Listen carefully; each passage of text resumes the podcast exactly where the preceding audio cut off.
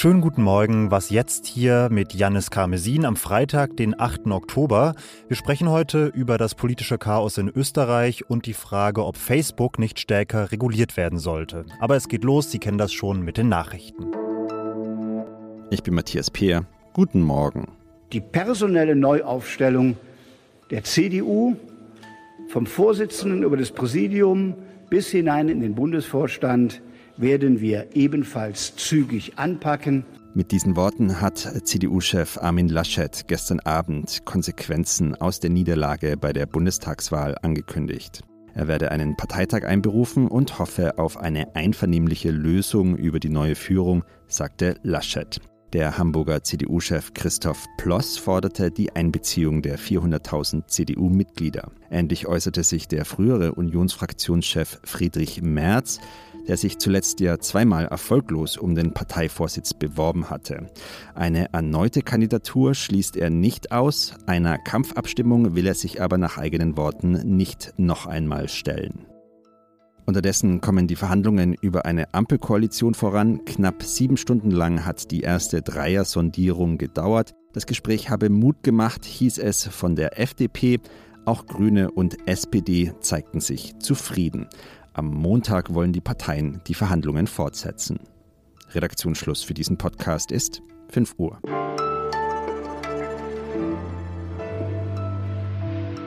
Ich weiß nicht, wie gut Sie sich noch an die Ibiza-Affäre in Österreich erinnern können. Ein paar Stichworte: HC Strache, viel Wodka Red Bull, eine gefakte Oligarchengattin und vor allem diese massive Bereitschaft zur Korruption. Das hatte schon was von so einer Art Daily Soap eigentlich auf der höchsten politischen Ebene.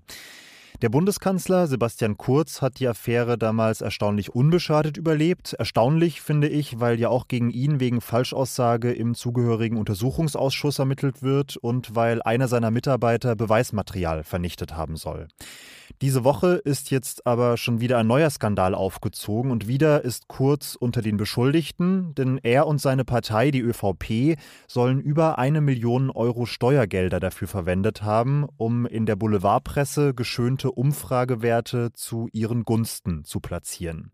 Ich habe da vorhin kurz am Telefon mit meinem Kollegen Florian Gasser in Wien darüber gesprochen und er war gar nicht so schockiert, wie ich gedacht hätte. Er meinte, das ist schon fast ein Teil der politischen DNA und war nicht so richtig überrascht. Da wollte ich dann nochmal nachhaken und deshalb frage ich dich jetzt, äh, wie meintest du das, Florian? Woher kommt da dieser Hang zur Intransparenz, zur Korrumpierbarkeit, zum Geschacher in der österreichischen Politik? Österreich ist klein. Jeder kennt jeden. Der politmediale Komplex spielt sich vor allem in einer Stadt ab. Und dazu kommt, dass diese enge Verbandelung zwischen Politik und Boulevardmedien eine lange Tradition hat. Also der Boulevard ist sehr mächtig, er treibt die Debatten an. Politikwissenschaftler sprechen von einer Boulevarddemokratie im Fall von Österreich.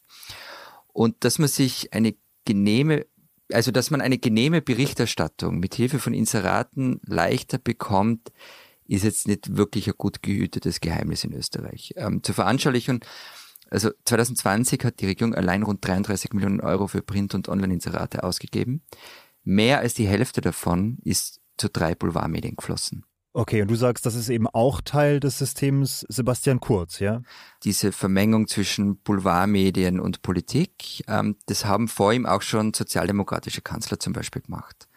Aber er hat es auf die Spitze getrieben. Also er hat Stimmungen gezielt befeuert, medial immer weiter getrieben. Er hat das System so weit ausgereizt wie keiner vor ihm. Ähm, das wusste der Kreis um ihn übrigens auch. Denen war klar, wie weit sie hier gehen. Also es gibt diese Chatprotokolle, die stehen im Ermittlungsakt. Da schreibt einer an einen anderen, so weit wie wir bin ich echt noch nicht gegangen. Geniales Investment. Wer zahlt, schafft an. Ich liebe das. Ähm, die Wiener Stadtzeitung Falter schreibt dazu, wie ich finde, recht treffend, Zitat, das Opfer dieses Verbrechens, die Republik und damit die Steuerzahler. Sie finanzieren ihre eigene Desinformation. Wie geht es denn jetzt politisch weiter in diesem Fall? Ich denke, so wie es aktuell ist, wird es vermutlich nicht bleiben, oder? Am Dienstag ist Sondersitzung des Nationalrates. Ähm, die Opposition wird da einen Misstrauensantrag gegen Sebastian Kurz stellen.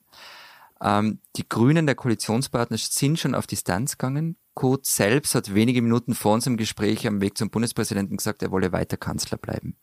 Offenbar wird versucht, bis Dienstag zu retten, was zu retten ist.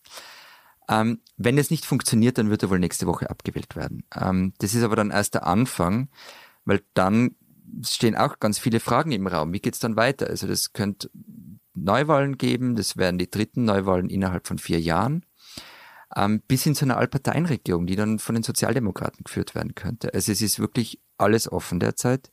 Aber ja, also ich denke, dass die derzeitige Kanzlerschaft von Sebastian Kurz vor ihrem Ende steht. Okay, dann danke dir, Florian, und alles Gute und viel, viel Kraft für die kommenden Wochen. Dankeschön. Ciao.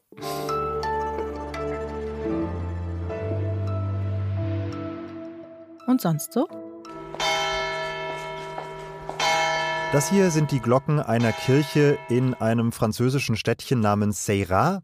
Klingen wie Kirchenglocken halt klingen, aber sie sind in den letzten Wochen zu einem richtigen Aufregerthema in der Stadt geworden.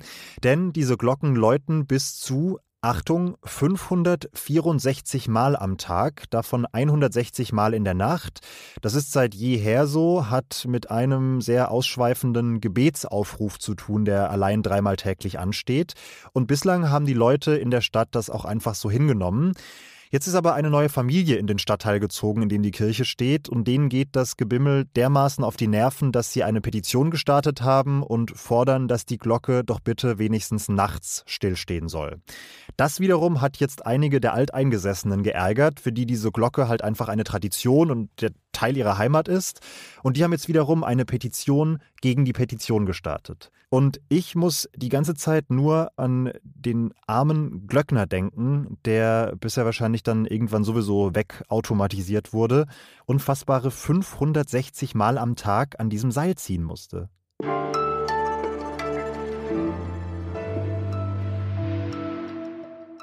Kritik daran, dass Großkonzerne ihre Profite ohne Rücksicht vor das Wohl des Menschen und des Planeten stellen, gibt es seit Beginn der Industriegeschichte. Das galt schon für die Tabakindustrie, für die Öl- und Gasmultis und mittlerweile auch immer stärker für die großen Digitalkonzerne.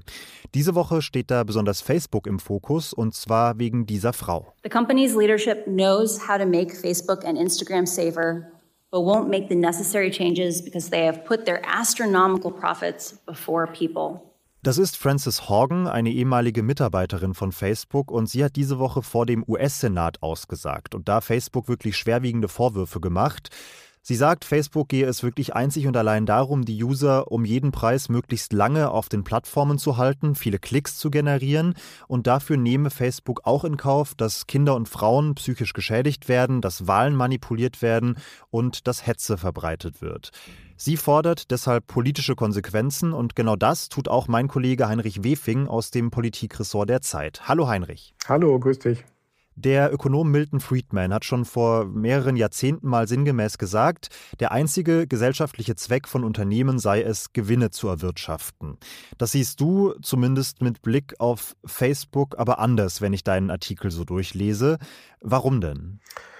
Ich bin ja nun kein Ökonom, deswegen will ich mich nicht zu Milton Friedman äußern. Ähm, aber auf jeden Fall würde ich sagen, wenn Unternehmen anfangen, äh, mit ihrem Gewinnstreben schädlich zu sein für die Gesellschaft, dann hat die Gesellschaft die Aufgabe ähm, und auch die Pflicht, da regulierend einzugreifen. Und in den Bereichen, die du genannt hast, Tabakindustrie, ähm, viele umweltverschmutzende Industrien, ist das ja auch immer geschehen. Wenn eine Fabrik äh, das Grundwasser verseucht, dann wird die Fabrik entweder geschlossen oder gezwungen, das nicht mehr zu tun. Und genau dasselbe gilt, glaube ich, für Facebook auch. An welchen Stellen müsste eine Regulierung von Facebook denn effektiverweise ansetzen? Das erste ist, dass man sagt, die sind einfach zu groß. Man müsste sie mindestens zerschlagen in kleinere Einheiten, also Instagram und WhatsApp äh, zu eigenständigen konkurrierenden Firmen machen. Zweite Idee. Im Moment ist es so, dass alle Plattformbetreiber massiv privilegiert werden, insofern als sie anders als andere Medienhäuser nicht für die Inhalte verantwortlich sind, die von ihren Nutzern gepostet werden. Wenn man dieses Verhältnis umdrehen würde, wenn man also äh, Facebook für Hass, Hetze, Aufstachelung zur Gewalt, Menschenhandel auf der Plattform mit verantwortlich machen würde, hätten wir entweder gar kein Geschäftsmodell mehr für Facebook oder jedenfalls eine andere Kultur auf der Plattform. Dritte Möglichkeit, und das tun die Firmen ja auch selbst, man geht an den Algorithmus ran, also an das Herz der Firmen, und zwingt sie, die so einzustellen, dass bestimmte Nachrichten nicht mehr so schnell verbreitet werden, dass es überhaupt nicht auf Klickzahlen und Aktivismus auf der Seite ankommt, sondern auch was anderes. Dass das geht, ähm, zeigt Instagram, das ganz offenkundig mit einem anderen Algorithmus arbeitet als Facebook. Deswegen verbreiten sich da solche Nachrichten auch viel langsamer. Und das ist ein insgesamt zivileres Umfeld. Ja, und Instagram gehört ja sogar zu Facebook. Das heißt, Facebook könnte jetzt nicht mal sagen, wir wissen halt nicht, wie es geht. So ist es, genau. Auf welcher Ebene müssten diese Regeln denn gesetzt werden, deiner Meinung nach? Facebook ist ja jetzt ein multinationaler Konzern im besten Sinne mit Sitz in den USA. Wenn Deutschland sich jetzt zum Beispiel entschließen würde, irgendwas an der Regulierung zu ändern, inwiefern hätte das überhaupt wirklich einen Einfluss auf Facebook? Naja, ideal wäre, wenn die amerikanische Regier Bundesregierung äh, das regeln würde, das Privileg äh, der Nichthaftung für die Äußerung von äh, Posts aber ja, ich glaube, auch die Bundesrepublik kann was tun. Deutsche Gesetze sind wichtig für ähm, die Rechtslage in Europa, ähm, sind häufig das Vorbild für Europa. Und die EU mit einem Markt von 500, 550 Millionen Nutzern, was die an Regeln setzt, äh, das beeindruckt Facebook durchaus und andere multinationale Konzerne auch. Das haben wir gesehen bei der Datenschutzgrundverordnung. Ähm, das deutsche Netzwerkdurchsetzungsgesetz ist international kopiert worden. Also ähm, es gibt schon eine ganze, möglich eine ganze Reihe von Möglichkeiten, was Deutschland auch tun kann. Alles klar, ich danke dir, Heinrich. Danke dir, Janis. So, und dann bleibt in dieser Woche auch wirklich nur noch eine Folge von Was jetzt, nämlich das Update heute Nachmittag. Schreiben Sie uns an wasjetzt.zeit.de. Ich bin Janis Karmesin und sag bis bald.